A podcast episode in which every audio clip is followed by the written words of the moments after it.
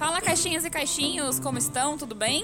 Hoje a gente está aqui na Spellbox com o pessoal da Torre do Dragão, com qual a gente jogou uma one shot de D&D.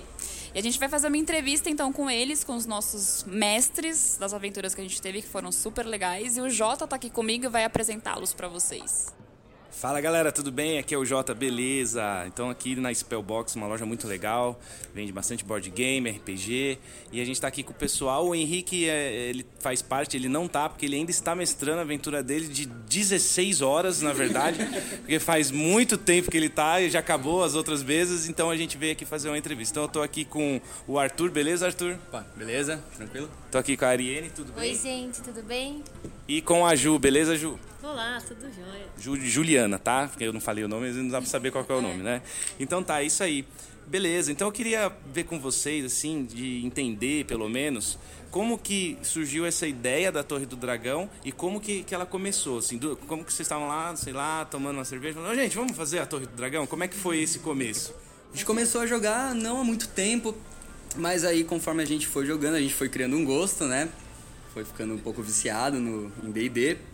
E a gente começou a reparar que faltava eventos de D&D. A gente não encontrava, por exemplo, pessoas que não tinham amigos para jogar e não, não conseguiam. Ou jogava pela internet ou não jogava, simplesmente. E a ideia, na verdade, surgiu até do Henrique, que veio propor isso pra gente. Mas foi sempre começando com a intenção de levar o D&D para as pessoas que não, não conhecem ou nunca jogaram, ou que já jogaram, mas não tem mais um grupo para ter uma para fazer uma aventura constantemente. E aí nisso a gente foi conversando, a ideia acabou até se expandindo um pouco mais do que simplesmente levar o D&D para as pessoas que não jogam e até trabalhar isso futuramente como uma ferramenta educativa, pedagógica para crianças mesmo. Então, futuramente a gente planeja levar para escolas, para eventos e aí também, por exemplo, como dinâmica de grupo para empresas que é uma coisa que a gente vê que daria um certo retorno do ponto de vista de alinhamento da equipe, né? Do trabalho em grupo e questões como essa. Então, é, a gente percebeu que, imagina, a gente demorou muito tempo para conhecer o RPG, né? E foi uma coisa muito boa pra gente. E não só no jogo em si, né? O RPG é uma coisa, é um tipo de jogo que traz muitos outros desenvolvimentos de várias outras áreas da vida.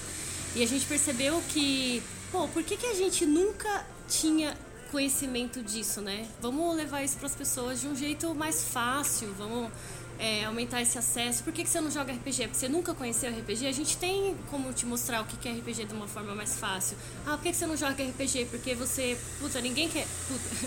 Por que, que você não joga RPG? Porque ah, ninguém dos meus amigos tem tempo para estudar toda a mecânica do jogo para mestrar. Tudo bem, a gente tem o mestre para levar para você. Então, nosso objetivo é mesmo pegar o RPG e, e, e, tipo, alcançar o máximo de pessoas possíveis de várias formas. Então, como a Art falou, a gente tem é, esse serviço para empresas que são criatu é, criaturas.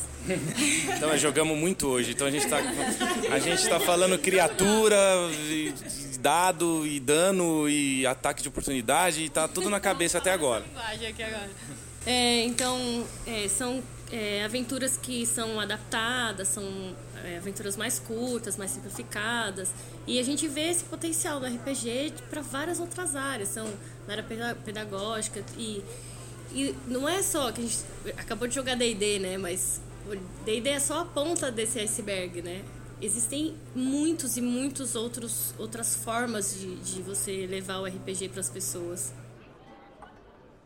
E nessa dinâmica de vocês, né, nesse dia a dia da Torre do Dragão e tudo mais, é, cada um tem uma função, como é que funciona? Um fica responsável por achar o lugar, é, putz, o evento vai ser aqui, fala com tal pessoa, tem um tal contato. Como que é essa dinâmica no dia a dia de vocês? Então, no dia a dia, cada um tem um, uma vertente um pouquinho mais forte, mas todo mundo faz junto a mesma coisa.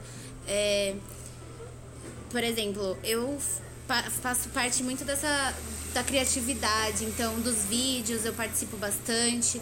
O Arthur edita, dirige, a Juliana cuida mais da parte administrativa e o Li também dessa parte mais burocrática desse evento, por exemplo, mas no geral todo mundo trabalha junto, com o mesmo objetivo e faz um pouquinho de cada coisa, né? A gente não tem funções definidas, definidas para cada um, mas cada um ajuda da melhor maneira que pode também, dependendo. Cada um tem um background muito diferente, né? A Ju tem um trabalho mais formal, né? Mas ainda conheceu o Henrique na escola de música. Eu conheci o Henrique totalmente por acaso. Minha formação vem de cinema. A Ariane tá perdida aí no ramo da biomedicina. Então cada um traz um pouquinho de uma coisa diferente pro grupo. Eu acho que isso é bem legal. Ariane, você falou da parte criativa, que eu achei bem legal. Hoje você mestrou uma aventura, você foi uma das mestras. Inclusive, a minha filha falou que, infelizmente, para mim, foi a melhor aventura que ela já mestrou, que ela já jogou, porque eu mestro para ela, né? Então, foi infelizmente para mim, foi felizmente para vocês. e como que foi o processo de criação dessa aventura? Como que eh, você fez, assim? Porque eu joguei exatamente a aventura de vocês, estava tendo várias mesas e foi muito legal. É, essa aventura que a gente jogou hoje, com essa temática mais de Mind Flayer, totalmente mistério. é, na verdade, a gente se baseou numa outra aventura que a gente já jogou, que foi um outro one shot que o mestre Arthur fez, que me marcou muito, porque é até engraçado dizer, eu joguei com paladino. Eu sempre quis jogar de paladino, eu nunca tinha tido um. E eu criei um, eu fiquei muito, muito feliz. O nome dele era Laércio. E aí aconteceu tanta coisa, mas tanta coisa que no final de tudo eu virei uma larva. então, assim, me marcou bastante e quando surgiu essa oportunidade, eu falei, meu, vamos fazer, vamos fazer um one shot baseado nessa aventura, que eu acho que seria pra mim foi demais, para as pessoas também deve ter sido e o Arthur, eu, eu e o Arthur a gente ficou responsável cada um por uma coisa da história. E ele como meu assistente, nossa, ajuda demais, assim. Tanto no processo, tanto na, no pré-jogo, no pós e no durante, assim, tudo. E é, é muito gostoso, né? Não tem como. Até o processo de criação, mesmo que dá trabalho. Esses dias mesmo, a gente dormiu duas horas. Acordei 5 horas da manhã, fui pra faculdade, cheguei, continuei o one shot. E, meu, não tem como reclamar. Desculpa a palavra, mas assim, foi um tesão, sabe? Ah, jogar RPG é muito bom, não tem o que falar, né? Essa aventura. É, foi uma coisa que eu reparei hoje que vocês estavam se ajudando, né? Então ele te ajudou muito. é, ele. Uma coisa que ajudou pra caramba, na verdade, que eu percebi, foi você ajudar, Arthur, na iniciativa. Que é um negócio que sempre atrasa, né? Joga a iniciativa. Quanto você tirou? Quanto você tirou? Quanto que o monstro tirou? Quanto que... E aí você já foi. Enquanto ela tava narrando, você foi já montando ali, então foi um negócio legal. Como que é? Meio que. Não é que foi dois mestres, hein, pessoal? Só pra explicar. A Ariane que foi a mestra. Só que o Arthur ajudando ela foi como um assistente e agilizou bastante o jogo. Como é que você vê isso aí? Então, a gente pensou nessa dinâmica de assistente muito mais para pessoas que nunca jogaram para esse tipo de evento. Porque, querendo ou não, fica um pouco complicado para o mestre lidar com todas as informações que ele tem que ter ali à mão e, ao mesmo tempo, tirar dúvida de jogador e pensar na iniciativa, stat block de monstro e mapa. E a gente pensou nisso justamente para deixar mais rápido o jogo mesmo, para não ter aquele tempo morto ali do mestre procurando uma informação no livro que por acaso ele esqueceu. Porque assim, a gente joga muito com um computador, por exemplo. Quando eu mestre, eu abro no mínimo 20 abas na internet e eu fico ali trocando igual um louco entre elas. E como a gente imaginou, pelo menos, que por ser uma mesa de iniciantes teriam muitas dúvidas, gente achou que seria bom essa ajuda de fora, né? Até para aliviar um pouco o trabalho do mestre, para o mestre ficar focado muito mais na narrativa, na conta, em contar a história mesmo para os jogadores. Muito mais do que se preocupar com uma certa mecânica ou com número de iniciativa e dúvida de jogador. Sei, a gente, pelo que a gente testou já algumas vezes, vem dando certo, né? Mas é. Às vezes dá vontade de falar lá, às vezes dá vontade de mestrar, mas tem que ficar se segurando ali, mas. Achei super interessante isso aí, né? Eu vi você se segurando um pouco ali, mas era ela que tinha que dar o tom da aventura, né? Mas foi muito interessante. É, inicialmente, esse formato com assistente surgiu do nosso produto para a empresa, né? Então, para a empresa, como é tudo mais simplificado e tal, e, e a gente tem outros recursos também, que se pode explorar mais recursos visuais e auditivos, então a gente foi uma coisa automática. Para esse tipo de serviço a gente ia precisar de um, de um assistente, porque como é, ia ser como para a empresa é uma, uma aventura bem mais curta, então esse tempo dessas outras coisas que o mestre fica fazendo, isso tem muita faz muita diferença, né, no decorrer do jogo. Então, e aí levar isso para essas outras essas outras estruturas também ficou bem bacana mesmo. Também tem, tem uma questão que a gente gosta muito de usar até no nosso jogo pessoal, é som e imagens. Que a gente acha que complementa muito a gente a visualizar pelo menos aquela situação. E trazer isso só pro mestre ter que tomar conta de seis jogadores na mesa, mais imagem, mais trocar de música, mais iniciativa, mais o caminho acaba sobrecarregando um pouco. E aí eu acho que o assistente vem muito em função disso, de ficar nesse suporte técnico pro mestre. É, pessoal, não é que vai ter uma função nova dentro do RPG, o assistente do mestre, é que eles fazem é, para empresas, eles fazem eventos e isso agiliza muito, eles estão fazendo isso de forma profissional. Agora em casa não tem isso, é um mestre com a galera jogando normal, tá? Só pra deixar claro que. Uma coisa para facilitar mesmo o nosso trabalho. É, você não vai ter que lançar o livro do assistente do mestre. Imagina, mais 300 páginas aí pro assistente. 300 páginas, você troca a música exatamente no momento que o mestre estiver falando. e você, Jo? Você é mestra ou você fica só no backstage? Mais no backstage, mais no backstage. Eu já mestrei um one shot, né? É, mas eu curto muito jogar e eu fico mais nesse, nesse backstage mesmo, ajudando em outras coisas, e nessa organização, a parte burocrática, é, a criação de ficha de personagem, que a gente também tem as nossas fichas. Então, você viu que para essa aventura a gente usou a nossa própria ficha e a gente a ideia é desenvolver as nossas fichas mesmo, porque a gente também percebe isso, que às vezes tem alguma coisa que no, na prática do jogo pode ser facilitado. Às vezes você, você tem lá um personagem que tem três páginas só de informação. Vamos ver se a gente consegue, pelo menos de alguma forma, colocar isso numa página só, para ficar mais fácil a visualização, mesmo que você consulte outras coisas depois. Mas, tipo, você olha de cara, você consegue perceber os recursos do seu personagem de uma forma mais prática. Eu percebi que a ficha é bem otimizada e ela tá bem fácil de entender assim os termos que vocês colocaram para evento é fica bem fácil fica fundamental ficou bem legal mesmo é, ainda mais que o evento de vocês, como vocês mesmos disseram, são para as pessoas que estão sendo introduzidas no RPG, né? Então, às vezes, olhar aquela ficha do D&D gigantesca, você fala, meu Deus do céu, onde que eu começo nisso aqui? É, eu digo também mais por mim quando eu comecei, que lá atrás eu comecei com outro tipo de RPG, mas mesmo assim já foi difícil de identificar, falar, putz, mas o que, que é isso? O que, que é aquilo? Onde que eu olho aqui? Mas tá onde? Até hoje eu ainda, nessa fichinha que pra mim ainda é diferente da que eu jogo, foi bater o olho assim, beleza, aqui eu sei onde é que tá isso aqui, mas como é que eu sou, mas tá... Então foi um olhar que deu uma facilitada de verdade. A ficha de vocês foi fácil de ser compreendida, coisa que para uma pessoa que vem recente no, no, no, RPG fica bem.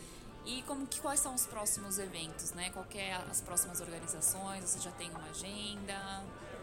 A gente tem um próximo evento agora, vai acontecer no dia 7 de dezembro, na Casa Camará.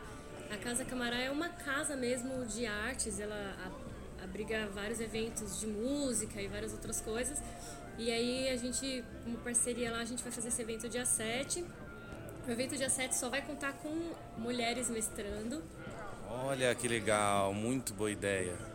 É, mas os homens vão poder vir jogar, né? Certeza, são muito bem-vindos. Mas de mestre vai ser eu, a Ariane, e a gente vai também ter uma mestre convidada, que ainda vai ficar aí no, no mistério. Mas. E aí nesse evento a gente vai diversificar, não vai ser só DD, Ariane acho que vai mestrar uma aventura de DD. Eu vou estrear com a bandeira do elefante da Arara e a gente vai ter uma outra mestre. Então vai ser mais diversificado, mas só com mulheres mestrando, mas os homens são muito bem-vindos. Que legal, muito boa ideia de colocar só mestras de RPG. Ariane, qual vai ser a aventura? Como é que você vai fazer? Como é que você vai preparar? Explica pra gente desse evento aí. A minha aventura tem um tema sensacional, que é um dos que eu mais gosto, que é de puro terror. É o one shot da Maldição do Strade e para quem não conhece esse jogo, nossa, ele é muito bom. Foi minha primeira é, campanha que eu mestrei inteira, então, tipo, me marcou também muito. Eu gosto de trazer essas coisas que me marcam, assim. Espero que as pessoas também se marquem do jeito que aquilo sempre me influenciou e tudo. E vai ser doideira. Vai ser terror puro, vocês vão ficar com medo, mas no final eu prometo que vocês vão se divertir e não vão ter pesadelos à noite. Essa aventura aí é o é Curse of Strahd, né? A Maldição de Strahd é, é um vampiro, Strahd, então é uma aventura que tem essa temática de vampiro dentro do D&D, que é uma coisa que eles fizeram bem de trazer. A gente tem aí RPGs como Vampire e tal, mas pro D&D a gente pensa que não tem, mas tem, né? Essa temática de terror. Você acha que ia gostar bastante, Cintia. Ah, eu não tenho nem o que falar. Eu gosto muito, né? De tudo que é esse meio underground aí, eu curto muito. Espero você lá, então, Cintia. Cintia, você já está escalada para a mesa. Eu não sei como é que vão ser as inscrições, ó, no, no, mas você se inscreve direitinho lá, né? Não vai entrar já aqui agora, senão você vai roubar o lugar de alguém, né? Não, vou me inscrever direitinho, Jota. é, brincadeira.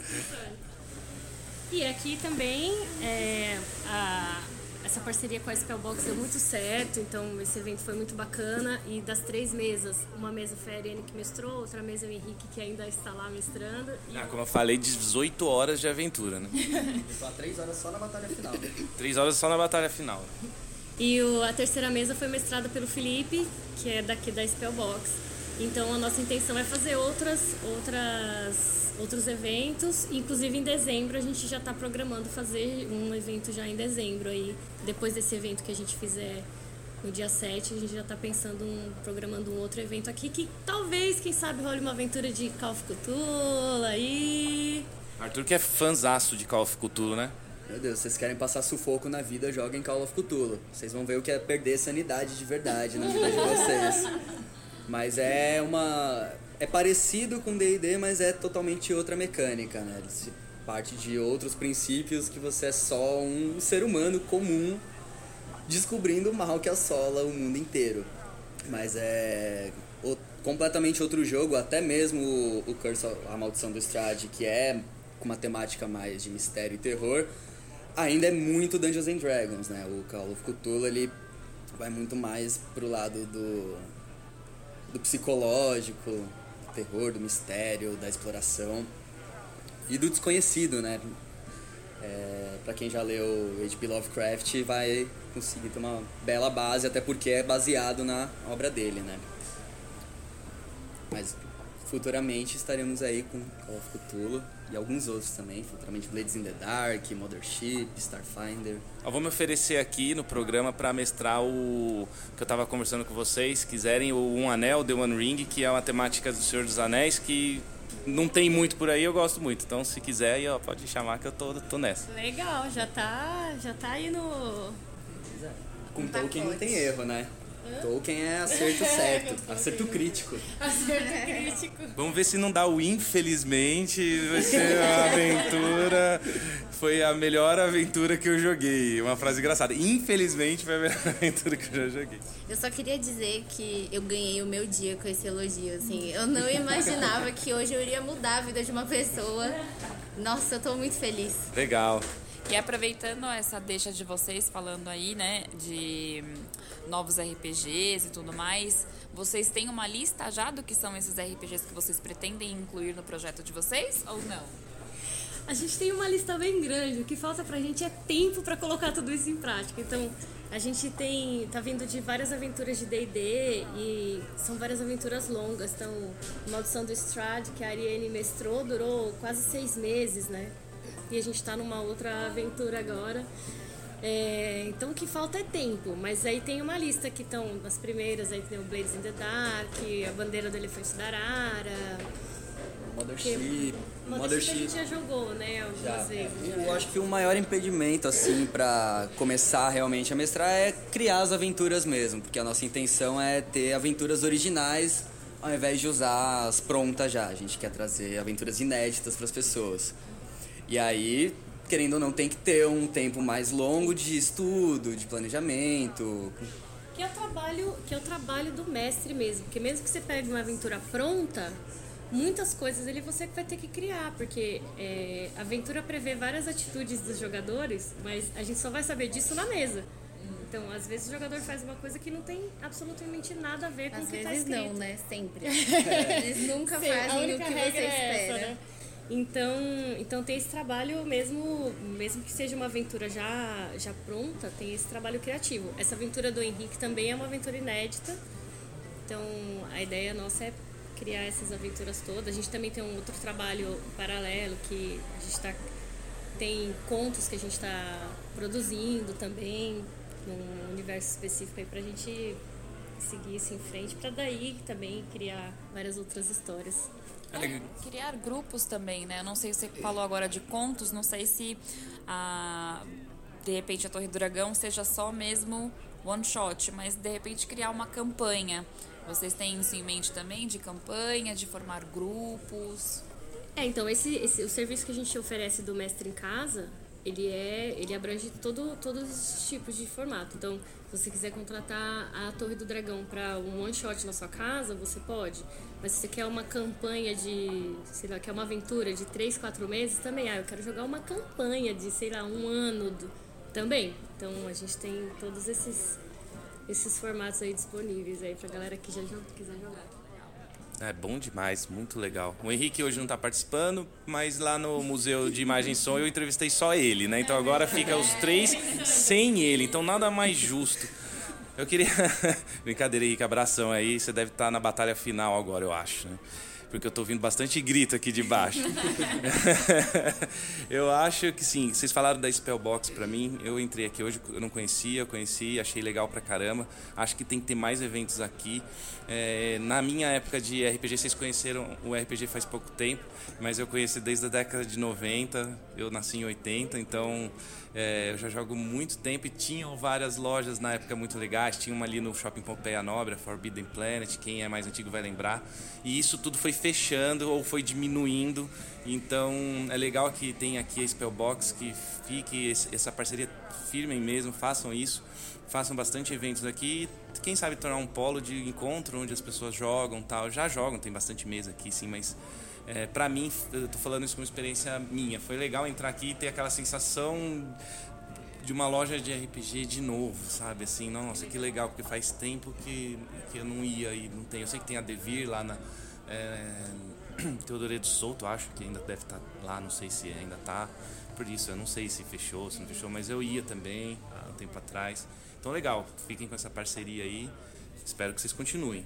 É, foi uma coisa que deu muito certo aqui também com a Spellbox. É, eles pensam muito nisso também, né? Tipo, vamos disseminar, vamos fazer com que as pessoas conheçam RPG e, e venham jogar mesmo, né? Pessoas que nunca nunca ouviram falar ou nunca tiveram oportunidade, ou jogam uma vez ou outra. Então isso também foi uma coisa que deu muito certo com, com a loja, porque pensa mesmo nesse com esse mesmo objetivo, assim, de levar o RPG para as pessoas. E a gente está aqui com a Duda também, ela tem 11 anos. Você jogou de monge, você tinha o Ki. Me conta um pouco o que você achou legal disso. Você achou legal jogar com monge? Eu achei muito legal porque tinha uma vantagem que eram 5 Ki, né? Que você podia usar as mãos para atacar o, né? o inimigo. O inimigo. Legal, você gostou então bastante, né? Você falou que foi a melhor aventura que você já jogou? Sim. Até hoje foi a melhor aventura que você jogou na vida? Sim. é isso então, gente. A gente vai finalizando por aqui. Eu gostaria que vocês deixassem os contatos de vocês, aonde que o pessoal público consegue achar aí a Torre do Dragão. Momento jabá. Bom, a gente está aí em todas as redes, né? No Instagram, no Facebook, no YouTube. A gente só ainda não tem Twitter porque, né, falta de tempo complica um pouco. Mas vocês podem encontrar a gente lá no YouTube, é Torre do Dragão. O Facebook é torre.dragão. E o Instagram também é Torre do Dragão. Além disso, vocês podem encontrar lá no site www.torredodragão.com.br ou manda um e-mail direto pra gente no torredodragão.gmail.com. Alguém quer dar um recado final, alguma coisa? Lembrando que as inscrições são feitas pelo site, então é sempre é, interessante vocês acompanharem as redes sociais, porque é por lá que a gente divulga os nossos próximos eventos.